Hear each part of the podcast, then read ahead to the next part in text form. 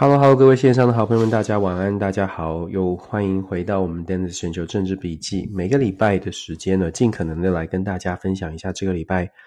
我看到了哪些新闻，想跟大家分享，谈一谈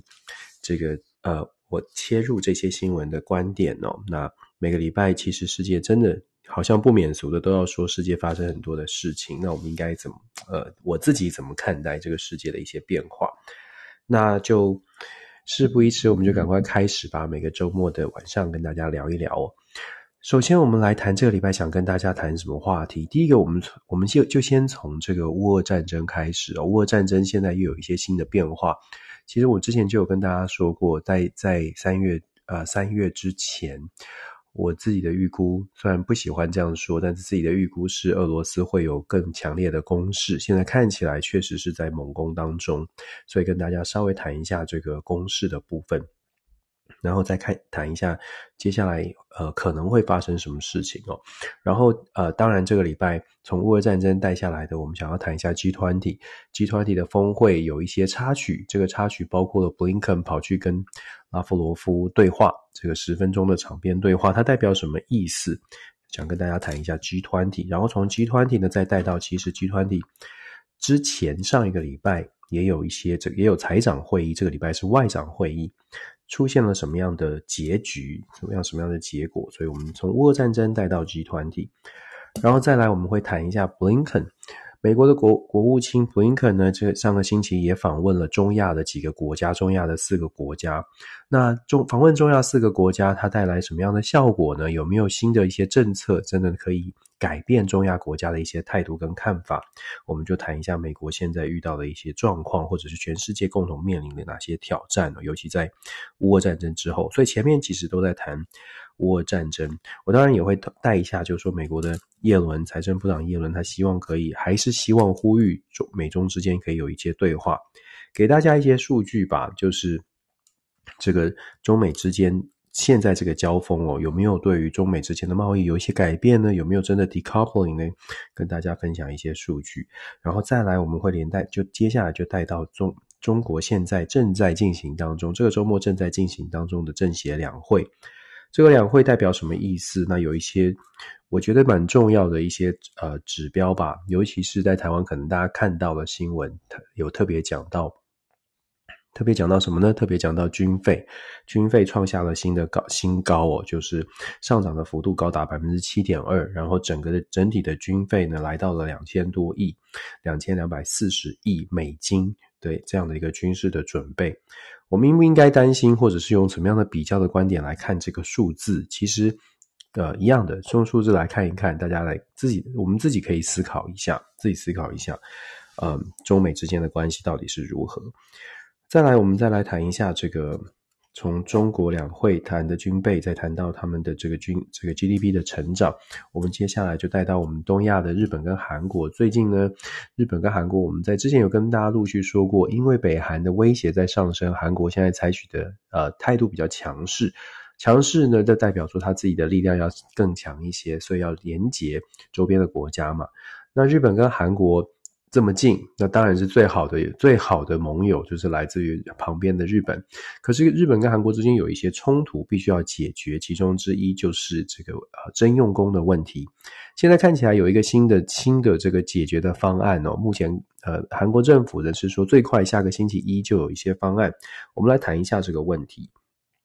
那再来，我们想谈一下以巴之间的冲突，带一下以巴之间的冲突。然后我上个礼拜说过了，奈及利亚的大选呢，也有一个结果出来了。来谈一下奈及利亚到底我们从什么角度来看呢？他这他这次的大选，那奈及利亚。好像距离我们很远，可是其实世界很多的国家都很关心他们，因为它是非洲人口最多的，同时它也是一个天然资源非常丰富。我们在这个时候讲天然资源，其实讲的就是石油、天然气。那这几最近这几年有蛮多的大国对于奈及利亚在天然气方面、石油方面的投资蛮多的。那当然，中国就是其中之一哦。我们特别来跟大家分享一下奈及利亚它的一些呃呃选举出来的结果。跟未来的一些变化对国际的影响，所以大概五呃五个五六个题目，其实有些题目连接的蛮近的。先说乌俄战争吧，虽然大家好像已经过了一整年的时间，我想大家看到了很多的分析，有关于这个乌俄战争这一年啦，对于世界有发生什么样的影响。我想，这个乌俄战争这一年，大家从不同的面向来看，每一个人他在看世界新闻的时候，都有自己的自己的考量，根据自己的背景。有些人看的是经济，有些人看的是想象得到的是战争，有些人觉得，哎，这个这个，呃，有些人想的是，哎，国际政治会发生什么什么变化？那其实更多的人会想的是，啊，好可怜哦，比较比较多的是同情，觉得战争好像很残酷。那。不管你是从什么角度来思考，事实上这一场战争确实改变了世界，改变了这个世代的世界。我们所谓的这个世代的世界，是指上一个世代，或者是我们在呃父执辈以上哦，他们可能都经历过，比如说七零年代、六零年代，有石油危机、有战争、有越战、韩战，再早一点的八九十岁的，他可能还甚至还经过二次世界大战。我们所谓的这个世代，是指八零年代以后出生的，四十岁以下、四十岁以下的，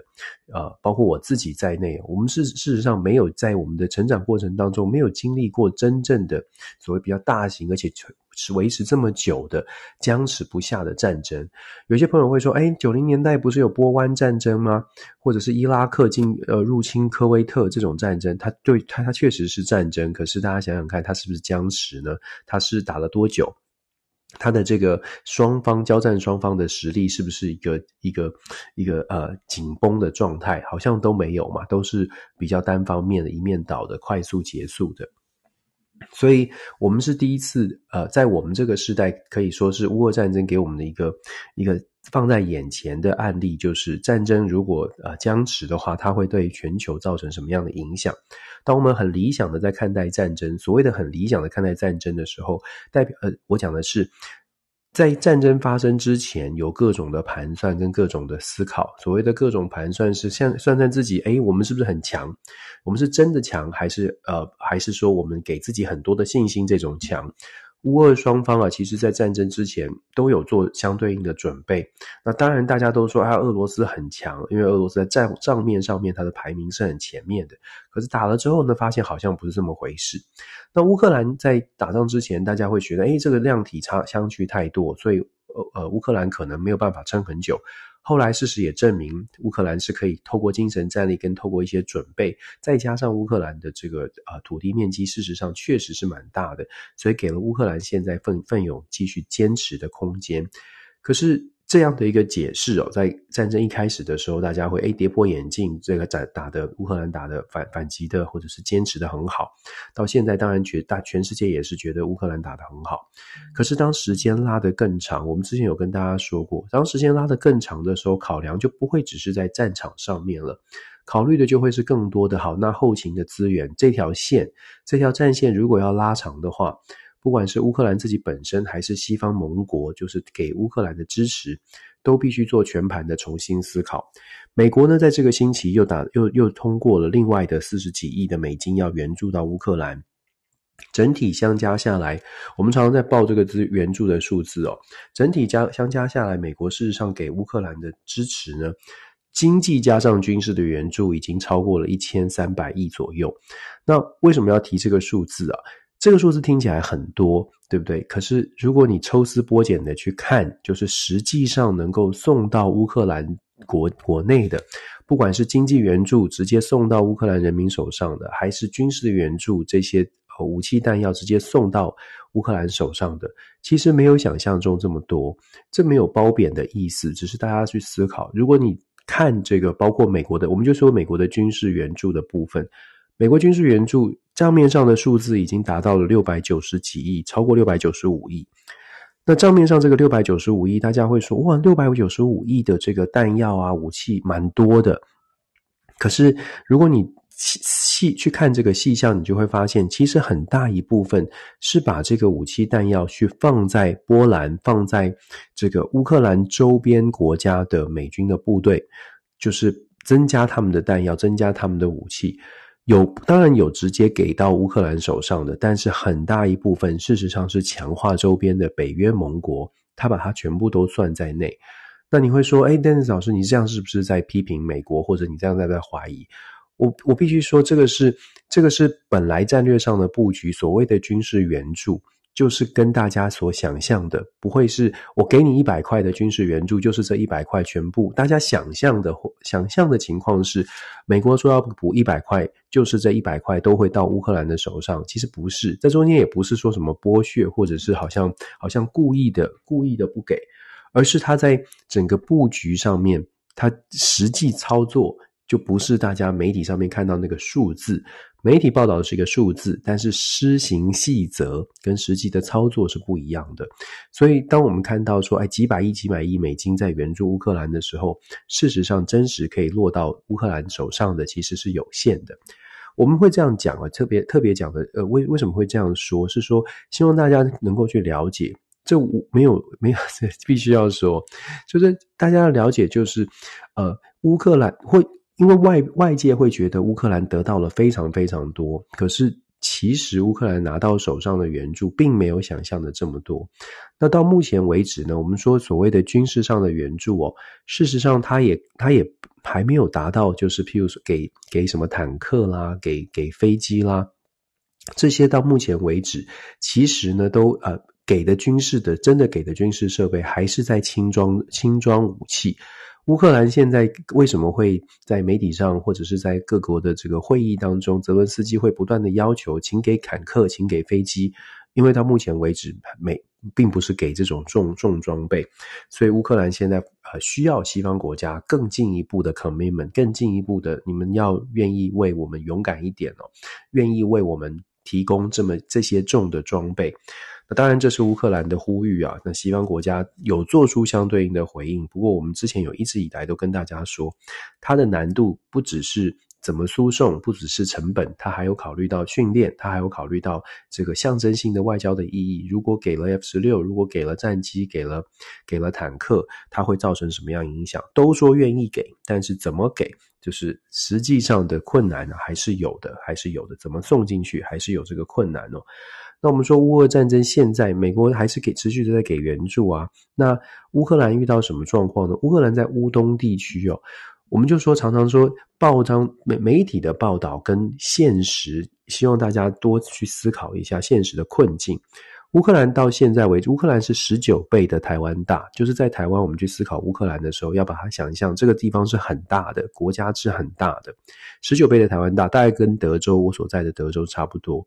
十九倍的台湾大，目前有大概五分之一以上的土地，目前还是在俄罗斯的掌控当中。整个乌东地区，大家可以上这个媒体，呃，西方媒体的网站，有些地方有，有些网站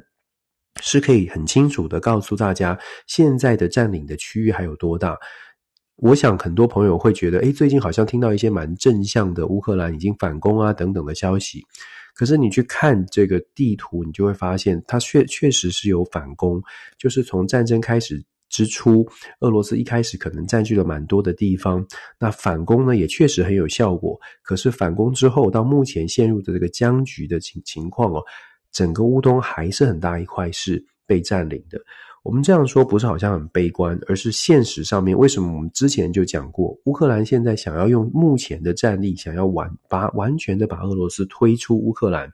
它确实很高的很高的难度。那更不用说这个礼拜俄罗斯的一轮猛攻，现在感觉起来有一些城镇，有一些城镇又遇到了这个必须要撤退，包括泽伦斯基自己也这个礼拜也说了，有一些战有一些战场，我们必须要做出一些调整。不不能做无谓的牺牲，不能做无谓的牺牲。所以乌俄战争呢，我们接下来在三月份呢，呃，非常有可能会看到蛮多的、蛮大的这个蛮一一些冲突哦。如果外外国媒体很很很。紧密的呃来做报道的话，就会发现战争是战争目前看起来打得蛮残酷的。那乌俄战争当然连带的就影响了所谓的西方国家怎么来面对了，就是国际上面我们说战场之外，那外交上面呢，大家做了什么样的调整？在外交上啊，确实很多国家都想要聚集聚集在一起，赶快来做讨论。上个礼拜就是法就是呃 G20 的外长会议。集团的外外长会议谈了什么呢？其实什么都谈了，但是什么都没有结论。为什么这么说？外长会议啊，又再次出现一个没有共识的，就是会后没有一个共同的 consensus，没有一个共同的 statement。通常这种大的会议呢，最会后都会有一个，就会有一个共同声明，就是也许我们有歧见，但是如果你真的还没有这个撕破脸，或者是没有大呃大家觉得还勉勉强强的可以妥协一些字句，通常只要能够稍微可以接受，就会发得出来。但是呢集团里这个外长会议发布出一个共同声明，他再次说明了这个在会议当中大家对于。字斟句酌酌的这个共同声明是没有办法达成结论的。根据媒体的报道，最主要的差距就在于对乌克兰乌俄战争的态度哦。因为中国、俄罗斯也在集团体会议当中，那他们当然是站在一个非常反对的立场。那印度呢？印度总统呃总理莫莫迪，其实在集团体会议之前就已经特别说了，非常希望他们主办这次集团体的外长会议可以达成结果。希望他甚至是希呃呼吁各国的外长呢。在讨论世界的话题的时候，乌俄战争当然重要，可是其实世界还有很多其他的话题，不管是贫穷问题、族群平等啦，还有气候变迁等等，全球的话题还是非常多。印度的外长莫迪是希望呼吁大家说：“哎，乌俄战争对大家有歧见，可是可不可以把一些焦点稍微放在乌俄战争以外的？”当然，这种论述就见仁见智了。有人说乌俄战争就是最重要的，现在只有乌俄战争必须要结结束，我们才能才能 move on，才有下一步的国际合作。但是，确实有一些国家认为说。乌俄战争既然它是个僵局，短期内无解，我们能不能够花一点心思在其他的地方？光从印度的态度，中国跟俄罗斯的这个强呃，就基本上的强烈的反对，就可以想象为什么集团体的外长会议很难达成一个 statement，最后的 statement。那不只是这样，它是事实上连续两次的集团体的相关会议没有办法达成 statement 了。在这个星期之前的一个礼拜，事实上集团体也有一个财长会议。财长会议同样没有办法达成协议，大家会说：“哎，财财长也在谈这个乌俄战争，对，财长也在谈乌俄战争。财政部长的会议当中也有很多，像包括美国，大家就会提提说，我们在共同会议里面、共同声明里面也要特别强调说，乌俄战争，大家希望大家能够共同来谴责。那同样的可以想象，中国、俄罗斯不呃不愿意接受，所以财长会议最后的结果是发了一个 chair chairs summary。”就是主席的主席的摘要，就是会议摘要，就他这并并没有任何的共同声明，没有共识，但是我们就发一个摘要，告诉他大家说，哎，我们真的还有蛮多的旗舰。这次的外长会议同样也是没有共同声明，那很显然的是双方有旗舰，呃，不是双方啊，是好多个国家可能都对于共同声明的文字呢没有办法达成一个共识。到目前为止啊，这个世界还是还是很明显的，在乌俄战争上面有一些立场上的不同。他不见得是支持乌俄战争，或者是支持哪一方，他就是觉得，啊，很多国家就是觉得说。像这样的争议，应该要有找到一个机制，可是谁也拿不出来一个机制，因为目前没有哪一个国家说了算，没有哪一个国家让人家觉得好像可以扮演一个调停者的角色。至少到目前为止，看起来美美方或者西方国家要能够让俄罗斯 能够愿意坐上谈判桌，挺困难的。那当然，这也是为什么有人在讲，会有人觉得说，诶，那也许土耳其，也许中国这种。过去这一年多以来，都保持着比较比较不一样立场的，可能比较有机会。那我们就讲说，这次的 G20 会议当中有一个插曲，就是呃，美国的这个国务卿布林肯去跟拉夫罗夫，就俄罗斯的外长呢，去碰了面了。美国的媒体确实有大肆的报道，我看了好多，基本上很多的媒体都有做这样的报道。报道什么呢？就是俄罗斯这个美国的国务卿布林肯向俄罗斯的总呃这个外长拉夫罗夫提出了三个要求。第一个要求是赶快乌俄赶快要和平协议，要赶快坐上谈判桌。第二个要求呢是要求俄罗斯赶快的重回这个核武的新核武的禁呃这个限制的这个条约。然后第三个要求是希望俄罗斯赶快释放美国目前在俄罗斯境内被这个呃羁押的人羁押的这个犯人哦，美国美国公民。这三个要求是在所谓的十分钟，大概十分钟的这个会议后之呃后会议后，布林肯自己跑去接触之后呃的过程的对话，那么双方边走边聊的对话。当然，你看，你从媒体的报道当中，你会看到，哎，这样的直球对决，这样直接直接面对，布林肯代表的是西方国家必须要跟去去跟俄罗斯去做一个谈判哦，毫无无无所畏惧。可是，如同我们所说的，其实媒体报道的面向，我们可以做一个反思哦。在这在这样的一个外长的会议当中，事实上要做安排，要做这个 side talk，就是美国跟中国要谈，要要美国跟俄罗斯要谈。其实按照正常的流程呢，都会透都会先发出一个声，都会先发出邀请或者是请求，我们来设定一个时间，就像我们设定会议一样。很显然的，布林肯会出会出现这样的行，做出现这样的动作呢，我们可以判断的是，呃，这个请求被拒绝了，就俄罗斯不愿意谈。因为不太可能是呃临时动意，也不太可能是就在外交上面不会有这种临时说，我突然想来跟你聊一聊，或者是我突然跑上去找你，然后这个我只是突然想跟你寒寒寒暄几句，这很显然不是，这是想要谈。谈内容有东西，但是要求会面没有办法成功，这我的解读哦，大家可以去思考，也可以去思考不同的面向。那我的解读是，要求会议没有没有成功，没有成功的原因当然是美俄之间没有互信。那俄罗斯基本上不愿意谈。我常常说，你可以觉得每哪一方是好人，自每个人心里都有自己的偏好。你可以觉得，哎，我要站在美国这一边，我要站在俄罗斯这一边。但是重点是。站完自己的喜欢的那一边之后呢，也可以试着换一个角度，换到站到另外一边去想想看他会怎么做。如果你是他，你会怎么做？所以当你看到这样的一个新闻的时候呢，你会、呃，我我我的直觉，我的直接就是呃，外交上面没有办法设定好一个会议，但是美国必须要跟俄罗斯谈，所以布林肯去做出这样的一个动作。那俄罗斯的总，俄罗斯的外长拉夫罗夫谈完之后，美国已经先发新闻讲讲了谈了什么。拉夫罗夫在事后呢，再自己开记者会，就特别也提到了这三件三件事情，然后有特别讲说，俄罗斯是没有没有买单的。基本上看到拉夫罗夫的态度就是俄罗斯不买单，就如同我所说的，你可以喜欢美国，或者是你站在美国的对立面，不论你站在什么角度，多看。从两个人的反应可以去做一些观察。你可以看到，那呃，这个俄罗斯的态度就是，我完全现在对美国是不相信的，我不想跟你见，我也不想跟你谈。你你讲的这些，呃，甚至拉夫罗夫说，美国不要一直觉得不要，美国不要下不要对别人下指导棋哦。那当然，同样的就是我像像我说的，你喜欢美国还是不喜欢美国？这个时候就变成一种，如果你没有没有。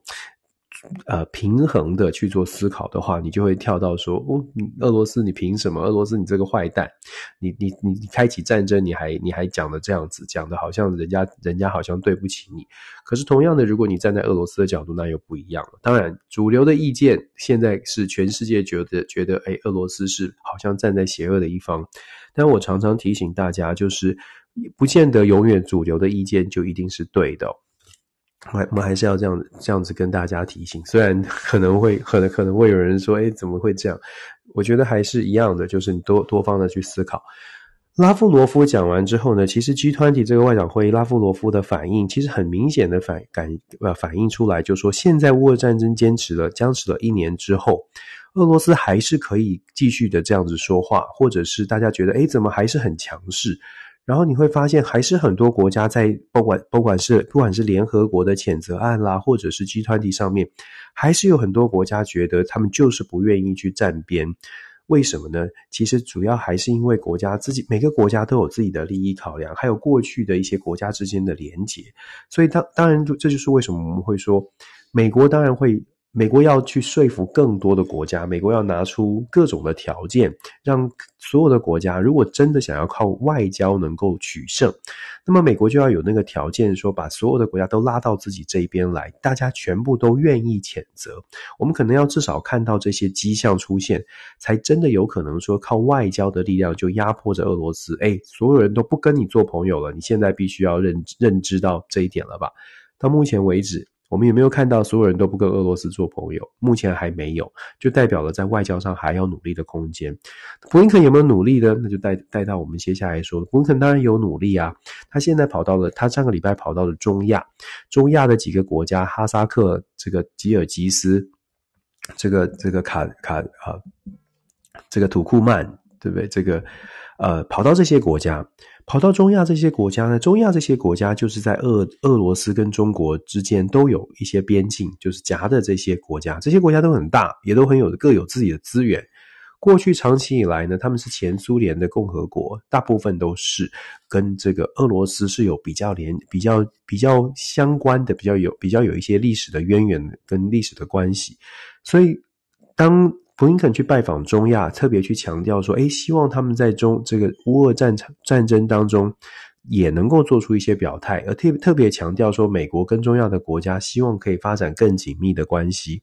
有一点点感觉是，就像我刚刚回应到的，如果你真的在外交上面要让俄罗斯感受到压力，那么你就是把他的朋友全部挖到你这边来，不是不可能。但是我们来看看中亚的国家的反应。哈萨克的哈萨克的外长呢，就直接讲了，就是在事后跟布林肯见面，然后在公开的记者会，哈萨克外长就说，首先呢，他们很感谢美国愿意来给这个对中亚中亚地区的国家愿意给更多的经济上面的援助，也很感谢愿意做更好的交流。但是哈萨克必须要强调，他这个哈萨克没有受到俄罗斯的威胁，而且哈萨克长期以来跟俄罗斯之间的关系是友好的，我们是大家的朋友。其实这是一个很很四两拨千斤哦，就是你希望我站在你这一边，但是我呢跟俄罗斯之间的关系，还有我跟俄罗斯有最长的，就是周边国家里里面，哈萨克跟俄罗斯的这个连结的边界的连结是非常长的，在这样的情况之下。美国希望哈萨克去选边站，其实大家也可以想一下，这个成功的机会有多高？有这真真的是可以思考一下。当美国要去试图的去把中亚的国家也拉到自己这一方来的时候，难度是很高的。当然啦，我们可以正向的说，这个国务卿布林肯是明知不可为而为之，这是一种解释。那另外一种解释呢，就会说。真的，真的是一个好的 idea，就是你，你，你去试这些国家，还是而且还提出了，譬如说五千万美金，或者是更多的经济的援助，未来在经济上面的合作会更多加强在中亚，给出这样的一个承诺，是不是真的有效？呃，如果我是幕僚的话，我会认为说，可能现在的重心会放在中亚以外，好像好一些哦。因为真的去拜会了中亚，得到了这样的一个回应，其其实事先就已经可以可以想象得到了，就是中亚的国家要他能够在。这样的外交拜会之后，马上就说：“哎，我们现在要加入民主阵营。”事实上，难度真的很高哦。那我们再说，其实中亚的国家呢，它跟中国的关系也很好，因为我们知道哈萨克长期以来就是“一带一路”当中“一带一路”的这个政策里面，他们是支持的，甚至哈萨克还扮演了呃从中国开到欧洲的所谓的欧亚欧亚地欧亚铁路的一个重要的中继站。整个哈萨克跟中国之间的这个贸易的连接呢，最近这几年是突飞猛进的在成长。二零二一年到二零二二零二二年到二零二三年，这个投资的贸投资的比呃比这个上升幅度就到高达了百分之二十三点六。那我这边还有看查到一些数据哦，就是从二零零五年开始，中国跟哈萨克之间的这些呃投直接投资，到目前为止十五年已经累积了超过四百四十五亿。那更不用说在二零一九年的时候呢，中国跟哈萨克还签了高达五十五项的五十五项的投资贸易贸易投资协议，在生产线、在制造业，然后在天然气的开采上面，总共价值超过两百七十六亿。听起来很俗气，都是钱。可是我们特别讲这个，就是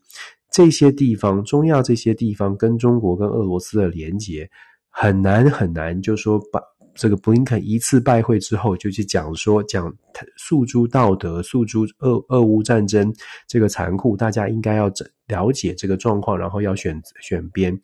我想朋友们听到这些数据，听朋友们看这个呃理解之后，就会发现。好像这样的一个试图在外交上面，在中亚地区做做一些突破，是不是有一点困难呢？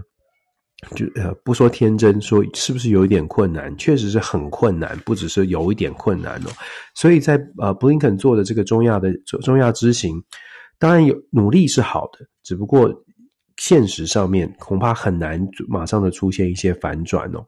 那我们讲说，为什么刚刚我要带到说这个财财经上面的连接、贸易上面的连接？因为包括美国自己都有很深的贸易的连接。我一跟一一直跟大家强调说，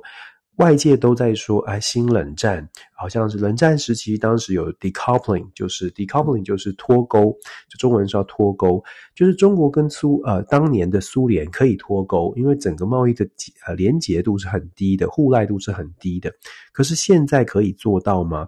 事实上，最新的数据显示哦，就是说我查了一个最新的数据，中美之间在二零二二年的这个整体的贸易的。贸易的数字，贸易总额哦，已经来到了史上的最高六千九百零六亿美金，六九零六亿美金。当然，这中间包括了一些通货膨胀的加值，但是六九零六亿美金创下这个新的纪录。用这个数字来说，呃，我不晓得大家觉得中美之间如何脱钩。就是我们都可以讲，现在中美之间的关系很紧张，可是其实企业界或者是在经济的层面。到目前为止，中美之间并没有出现所谓的因为剑拔弩张而说我不做生意了，没有出现这样的情况。这也是为什么我们一再一再的强调，理想跟现实的差距，我们必须要非常认真的来看。美国的制造业，美国的呃产业，要完全的跟中国脱钩，要来到所谓的冷战时期，我们不跟苏联打交道，那是很大的差距的，那情况是完全不同的。这也是为什么我会特别强调，要强要讲冷战。或者是想新冷战，恐怕要先了解这个定义是什么。冷战的意思是说不来不来往，可是现在高度来往的情况之下，如何发生冷战？这也是为什么包括像美国的财长财政部长耶伦一直在呼吁说，那中美之间在财经上面的这个交交流跟对话一定要持续，一定要持续。我刚刚说的六九零六亿是贸易的总额哦。如果以进出口来说，我们知道贸易逆差的概念就是买的买的比较多，卖的比较少。这个总额里面，贸易逆差高达美国的贸易逆差，对中的贸易逆差来到了三千八百三十亿美金。一样的，有人听到他讲这个数字呢，这是客观的数字，但是有些朋友在看新，我们现在遇到的状况是，有些在听新闻、在看新闻的时候，就会觉得有你去讲这个负面的干嘛呢？你去讲这个负面，你是不是怀疑？真不是。讲负面的，或者是讲到这些客观的数字，其实是在提醒大家，为什么我们看国际新闻，我们理想当中希望有一个正义的国家，正义之师可以超强。这个同时，我们要去想，我们要去思考的是，这个正义之师他自己呃，是不是能够达到这个现实上面能够迎接挑战的这些条件？所以，中美之间的关系啊，我们说现在的状况是没有办法脱钩，可是没有办法脱钩，你又眼睁睁的看着中国好像有一些数字让你觉得很担心，这就是为什么会。最近这两年，我们会一直听到所谓的修昔底德陷阱，一直在谈这个修昔底德陷阱，就是第一名跟第二名之间的这种角力。第一名受不了第二名追上，可是第二名偏偏又在追，第一名已经到顶了，已经考了一百分，你要再往上又很难，怎么办呢？就只好想办法互相的来一些做一些拉扯，在各个方方面面来做一些拉扯。我刚刚说了，美国眼睁睁看到一些数字在上升。就跟大家说，这个中国两会，中国两会发生什么事呢？中国两会当然有各种一样的，有各种的面向可以观察。大家看新闻呢，这个周末正在举行的两会，你会看到有人重视的是中国的施政报告，过去这一年的这几年的施政报告，李克强的最后一次，你会看到有人重重视的是。谁还在两会的会员名单当？谁还在这个这个人大代表名单当中？有一些有一些报有一些报道分析的是，哦，哪一些哪些企业家仍然保持在名单当中？哪些企业家落马了？是不是代表了中国在哪些企业是这个哪些产业上面做的比较紧缩的部分？不管你从什么角度看，那我觉得都有它的有，大家也都有它值得呃考虑的部分哦。因为毕竟中国很大，两会确实在。中国的体制当中，你很难去彻查民意，你很难去查思考，你很难去了真正的了解，就是所谓的中央到底在想什么，所以才会有这么多的观察。那我自己看待这个两会呢，到目前为止，当然也是媒体很关注的。第一个就是这个军备的问题，人事当然是其中之一哦。人事毫无疑问的就习家班接任，但我想最重要的可能是在整个呃设定的 GDP 的成长目标来到了最近这几年，我们讲稍微务实的目标也很不务实，也是非常高哦。因为它设定的新的成长目标 GDP 成长目标是百分之五，相较来说过去动辄设百分之六、百分之七、百分之八。百分之五呢，已经做了一些调整。大概中国也知道自己本身就是北京也知道，要设定在这种后疫情时代要马上的复苏到它达到百分之很高的百分之六、百分之七，恐怕很困难啊。那所以他设了一个比较低的门槛，百分之五，其实五也很高了，五也很高了。再来更重要的，恐怕就是中国的军费上面的调调整。当然，物价也是物价通通货膨胀也是一个考量。可是整体的中国的军备呢，来到了两千两百四十亿美金，两千两百四十亿美金上比去年上升了百分之七点二，跟前年百分之七点，我记得百分之七左右哦，好像也上升不多。但是呢，二十二两千两百四十亿美金是一个什么概念呢？美国在二零二三年的军事的整体预算是八千一百六十七亿，大家会说哇，那美国多很多，对不对？美国你看，美国是两千两百四十亿，然后美国是八千一百六十六十七亿，所以基本上美国还是比中国多了至少三点三点七三点八倍，这将近快四倍了，所以。所以，美国的这个军军事的实力跟军事的准备还是远超过中国。如果你只看这个数字的话，你会觉得啊，八千多对上两千多。可是，各位朋友，可能我们要这更也是一样，要冷静的思考，为什么要思考呢？美国的 GDP per capita 就是人均所得，目前两二零二一年，我用二零二一年的确实的世界银行做出来的数据，二零二一年的美国人均所得，它记录的是七七万零两百四十八。七七万零两百四十八元美金，中国在二零二一年是一万两千五百美金。不管大家觉得这个数字跟实际差的，实际你自己感受到的有什么差别，我们就以世界银行公布的这个数据来看，这个数据代表什么？这个数据代表人均所得的差距有多大呢？人均所得差距大概在六倍左右，五点七、五点八倍。但是军军事的差，军备预算的差距只有三点多倍。我想简单的逻辑就是在收入低低呃低这么多的情况，在所得低这么多的情况，它的军备是三分，就是大概是三分之一强。意思是说，相就相较来说，中方投入在国防上面、国防预算上面的钱呢，呃，并并不不不止不少于美方，甚至可能是超过的。其实很简单的说，就是劳力成本啦、原原物料等等都比较便宜的情况之下，有这么大的军备，其实是为什么？这就是为什么我刚刚会说到美国为什么会修昔底德陷阱当中的第一名，为什么会担心第二名？因为你眼看着他的，你只要稍微了，稍微愿意去看这个呃呃解放军的成长的速度，跟他他的这个投入的军事的预算。你就会知道说，为什么美方会觉得令人担心，为什么觉得要做更多的准备。对，这个 c o b a 说美国薪资高，确实是这样。就是整体来说，这就是为什么我们会特别强调说，美国投有这么大的数字，可是当你把美国的人力成本各方面算进去之后，你会发现可以实际上面建军，让这个军队。快速的成长的这个可那个可这个资金跟资源，事实上两者之间是有是是是真的有有有令人令美国担心之处哦。这也是为什么美国军方美国军方会这么的担心。那这也是为什么为世界会会去特别看到中国军备的成长的速度，因为其实外界都知道中国在军备上面有军事上面有一定的设定一定的目标。解放军设定的目标，通常跟他实际后来达成的时间跟实际达成的目标，不管怎么样，他都会呃想办法的让呃从外面看都会看看起来是达到的。也就是说，他设了设定的这个百年建军计划，他设了现解放军的现代化计划。从美方的情报来看呢，他就会觉得说，诶，解放军过过往的。军事扩张或者军事的计划，到了什么时间，他都会交出这样的一个成绩。不论不论内容是不是有达到百分之百的 quality，但是都可以达到一定的成效。这是为什么让人家担心，让让美方会特别担心之处。所以，我们看到中国两会，看到军备，看到这些准备，我们就会说，呃，为什么这个世界会很担心？为什么说中美之间的竞争关系感觉起来好像美国很好，看起来很强势，但是中国好像也没有后退？原因就在这里，因为中对于北京来说，我们说换位思考，对于北京来说，他自己知道自己有什么，那他也知道为什么世界很担心。可是在此同时，他也非常清楚的知道说，现在自己手上有的东西，就算不能够，就算不能够啊，好像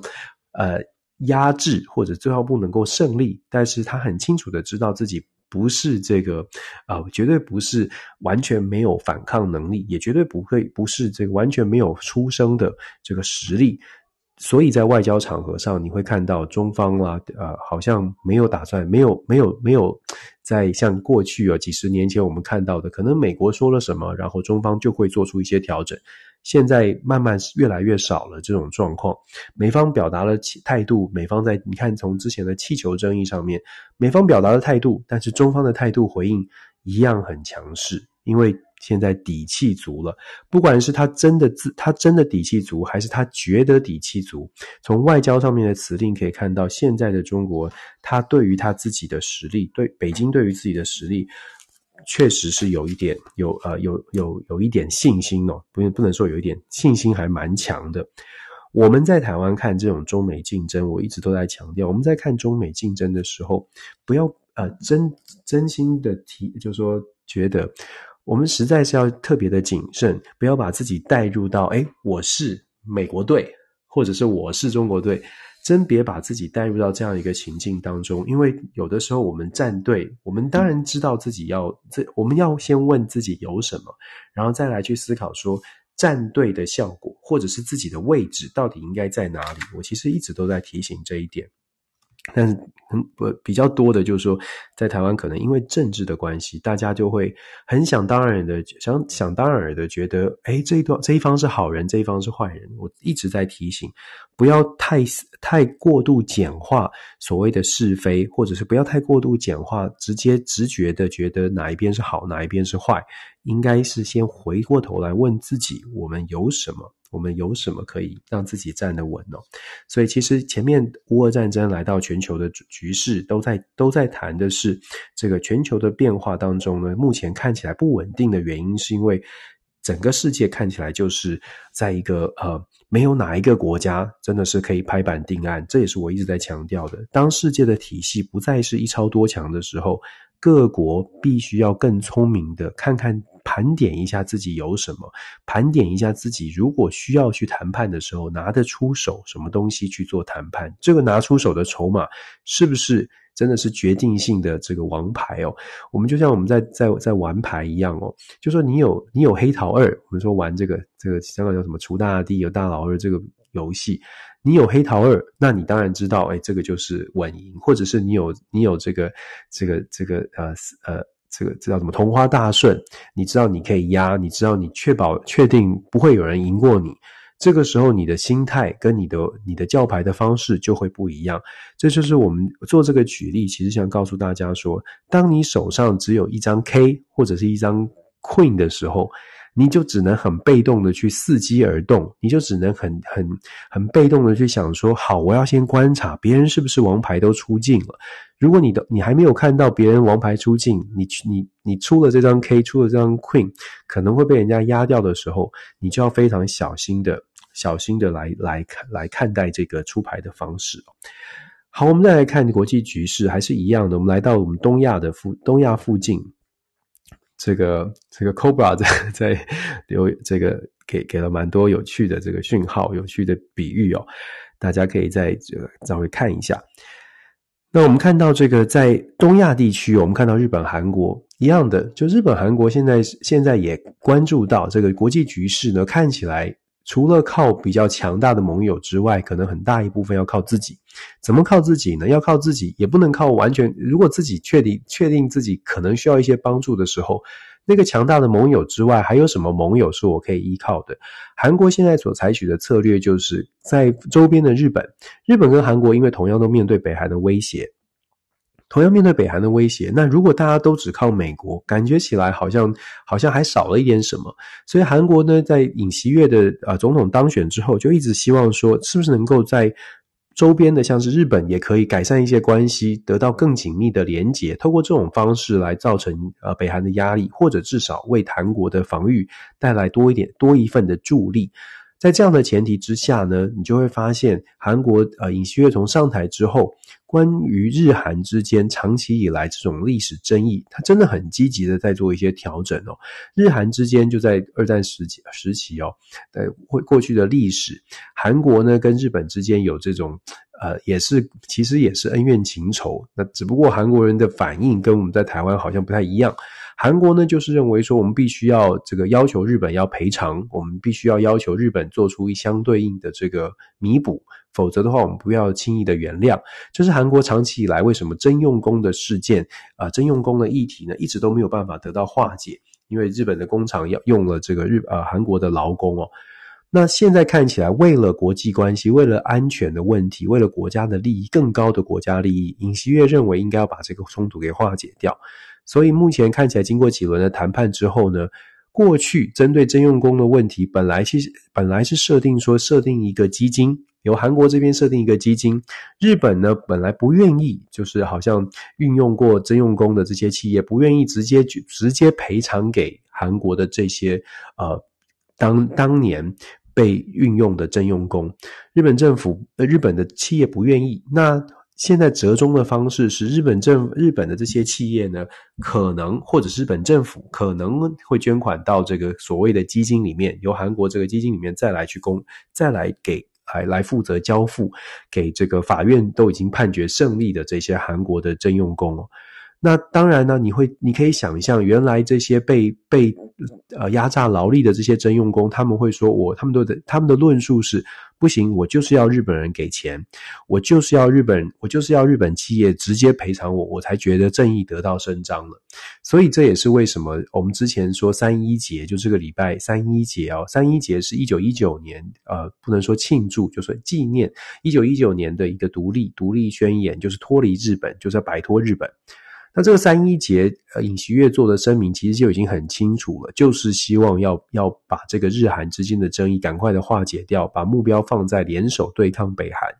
那当然，你可以想象，我们刚刚说了，征用工本身他们对于这样的一个安排，如果不是来自于日本企业，不是来自于日本政府一个非常明确的。这个赔偿，他们能不能接受？能不能被安抚？能不能够呃，能不能够就是在新的方案出来之后，就说好，没关系，算了，我们现在知道了，我们这个南北韩之间的问题是第一第一要务，北韩的威胁是最重要的。能不能够做出这样理解？我想现在的韩国政府现在很努力在做这样的一个协调。那最新的消息是三月啊、就是下个星期一，就是明啊、其实就是明天哦。星期一的时候呢，最快星期一的时候会有一些新的新的呃新的资讯，就是关于如何来赔偿，如何来真的让让韩国民众征用工得到得到来自日本的。这个不管是善意也好，歉意也好，或者是最后的解决方案也罢，能不能接受？我觉得下个星期，像是下星期一呢，韩国政府说最快下个星期一就会有结论，当然就值得我们大家继续关注啦。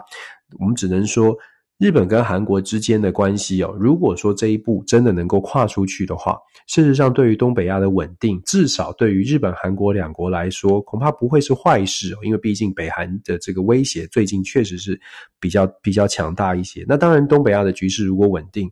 韩在在整个亚太区域来说，对于区域形势，对于新区域形势也不是坏事，当然是好事。任何和平，其实我们都是乐观其成哦。那这个礼拜其实也有一些争议，关于台湾的问题，尤其是日本，日本有媒体报道，日经新闻有报道台湾的这个啊国军的退役人士啊，还有外省军人啊等等的这些问题。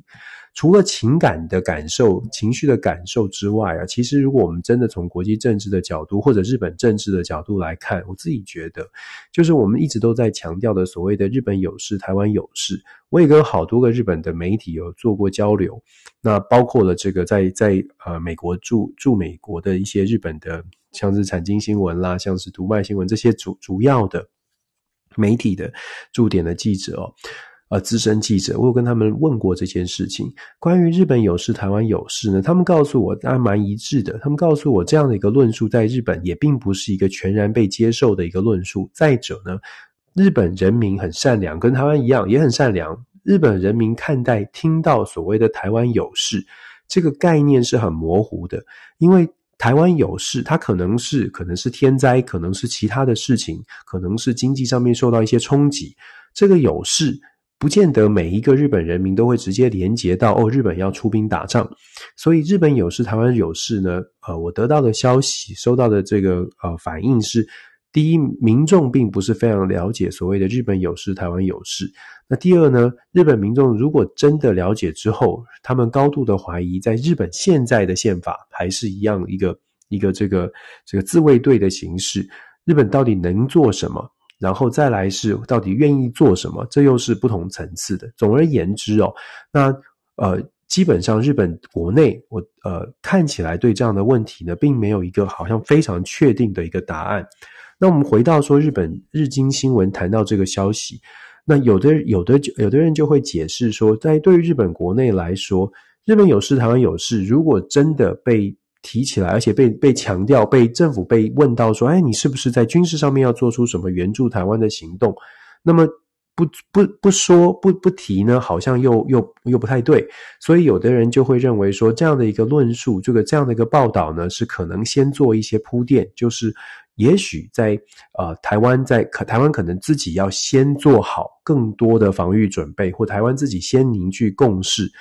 那日本才会来做一些动，才会来才有才有呃更强的论述可以告诉日本民众说，诶，要来帮助台湾。当然一样的，我特别强调，所有的说法都是都是一方之词哦，包括我说的也是一方之词。我觉得大家可以多思考跟多观察，一样，这是很重要的。就是不管你是不喜欢我，喜欢我都没有关系。重点是听完之后，愿意去多思考，多多多去收集资料。这一点，我想比比单听某一个频道来得重要的多。可是，就是多听不同的角度，可以让大家多想一想。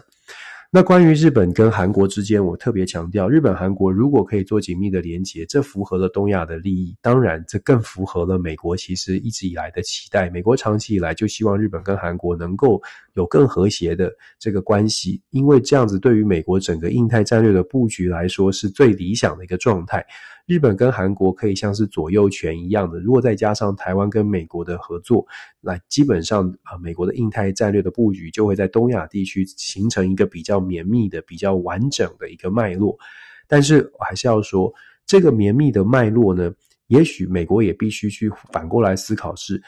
日本、韩国准备好了，台湾可能也在某种程度的呃，在协助之下也准备得更好。可是美国自己。是不是呃有展现这样的那个棒子有没有够大？美国自己有没有展现这样的实力？这个是美国呃本身也在思考的问题哦，要可以继续继续观察一下。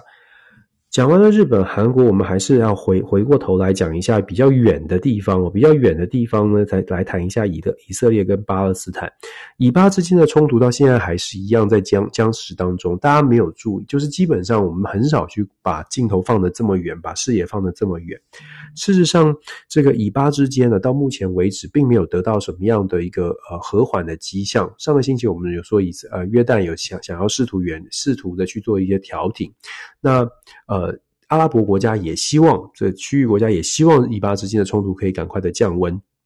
但是目前看起来呢，以色列的右派的政府还是非常的强硬，针对屯垦区地区，呃，以巴之间一般平民百姓的冲突，以色列有遭受一些损失，当然巴勒斯坦人也有。那目前呢，主要是因为现在的右派政府没有打，好像没到目前为止没有看出来要缓和的迹象哦，所以呃。这个冲突还会不会持续？是不是甚至会不会扩大？目前看起来就取决于以色列的政府，以色列的右派政府到底是想要把小事啊小事呃大事化小，还是要把小事小事变大？那我个人会觉得，在以色列目前的这个亚纳塔雅胡带领的这个政府呢，似乎似乎是希望把这个话题操作的稍微大一点。然后让让自己可以有这个更多的这个政治声量，让自己有政更多的政治操作的空间。因为当以巴冲突变得更更激烈之后，世界各个国家可能会必须要去多关注以色列，然后就会发现，哎，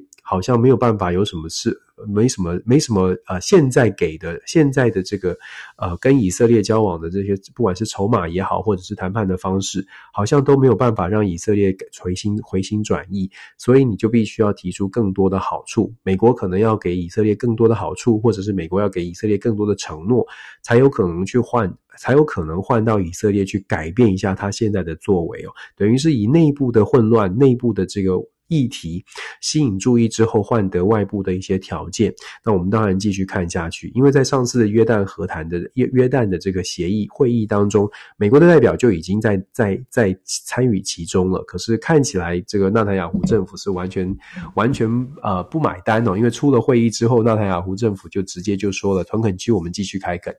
所以不买单的状况就是一个讯号嘛。就是告诉美国说，你要给我更多哦，否则的话，这个想要调停没有这么容易。那大家会说，诶，以色列怎么拿翘呢？我其实跟大家说过蛮多次，现在美国在中东地区，自从阿富汗撤军之后，美国在中东地区其实自己本身部署的实力就已经有限，再加再加上现在的军事军事的资源，很大一部分真的是投入到这个乌克兰跟俄罗斯的战争。我们刚刚一开始就说了，投入的不见得是在全部在乌克兰里面，但是周边的美军基地都强化了战备，强化了资源，所以在这样的状况之下，在中东地区还真的就是为什么对以色列好像好像不能说言听计从，但是对以色列尽可能的去满足以色列，因为这样子是最低成本就可以稳住中东，因为毕竟以色列在中东地区。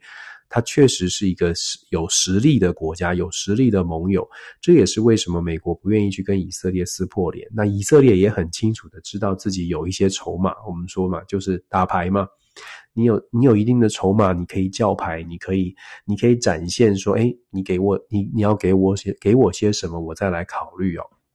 目前的以巴冲突呢，如果以国际政治的局势来看，我自己的解读会是，目前以色列还在叫牌的阶段，就看看。对啊，看看美国，看看其他的国家拿愿意拿出什么东西，让他让他可以平缓下来。进可攻，退可守。如果没有人理他的话，他就继续在屯垦区继续的继续的大步迈进，朝着以色列右派一直都期待的，就是我们要把巴勒斯坦人的占领区的这个土地呢，一步一步的让它回归到我们以色列的手上哦。所以确确实现在很困难，就是对于以色列，对于以巴冲突要能够降温。那就要看大家有多少的资源愿意去投在这个地方了。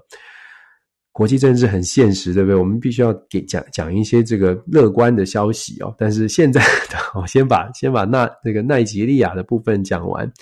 我们每个礼拜其实都抓很多的企，试图在全球的五大洲都抓一些新闻来谈哦。奈及利亚上个礼拜我跟大家说过，奈及利亚有新的总统的选举，奈及利亚的总统选举终于终于到一个段落。我为什么说终于呢？因为二十二月二十五号投票，那。在非洲地区哦，它跟在亚洲、在台湾也不太一样。奈及利亚又很大，奈及利亚的总人口超过两亿，有二点一三亿人，所以奈及利亚很大，人口很多，投票也很，当然就很多人。这次有十八个总统候选人，在十八个人当中呢，脱颖而出的这个人是提努布。提努布，提努布呢，他是这个拉勾省拉戈省的省长。那他呢获胜了，他总共得到了八百八十万张选票。那赢第二名六百九十万张，有一点的差距。可是啊，有趣的地方在于说，二月二十五号的投票，那这个礼拜经过了大概将近一个礼拜才确定。那有趣的地方在于说，大家对于所谓的这个奈及利亚的选举呢，有很多的争议。争议是包括了欧盟的选举观察团，欧盟的选举观察团在奈及利亚观察完选举之后，三天之后提出了一个报告。这个报告，欧盟的报告就直接点直接说了。他说他们在奈及利亚看这个选举呢，他们觉得有非常多的问题，计票呢有一些这个执行上的操作上的这个这个疏失，然后中间还包括了这个呃各种各样奇怪的事情，包括了这个呃呃骚骚动啦，在投票所外面的这些骚乱啦，还有被迫要换投票所的啦，然后投票这个计票的不透明。这一点他讲计票不透明就也是很可爱，因为他也没有讲说怎么样怎么样的不透明，他只是说，诶，怎么进去 进去点票出来就有票，就是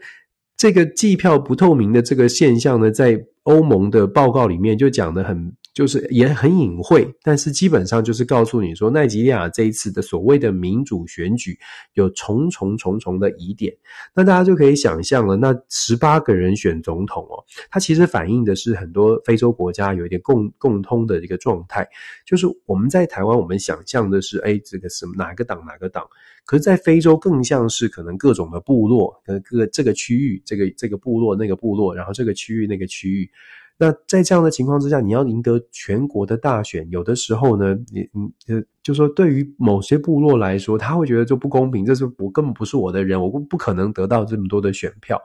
那。欧盟国家的这个观察团其实就特别讲说，像是奈及利亚这样的选举，虽然它有民主制度，可是整个选举的制度以及整个国家的这个体系，并没有一个非常完善、有效的计票的方式，跟整个这个投怎么样把票如何如何有有效的来运送，跟如何有效的来送回，所以。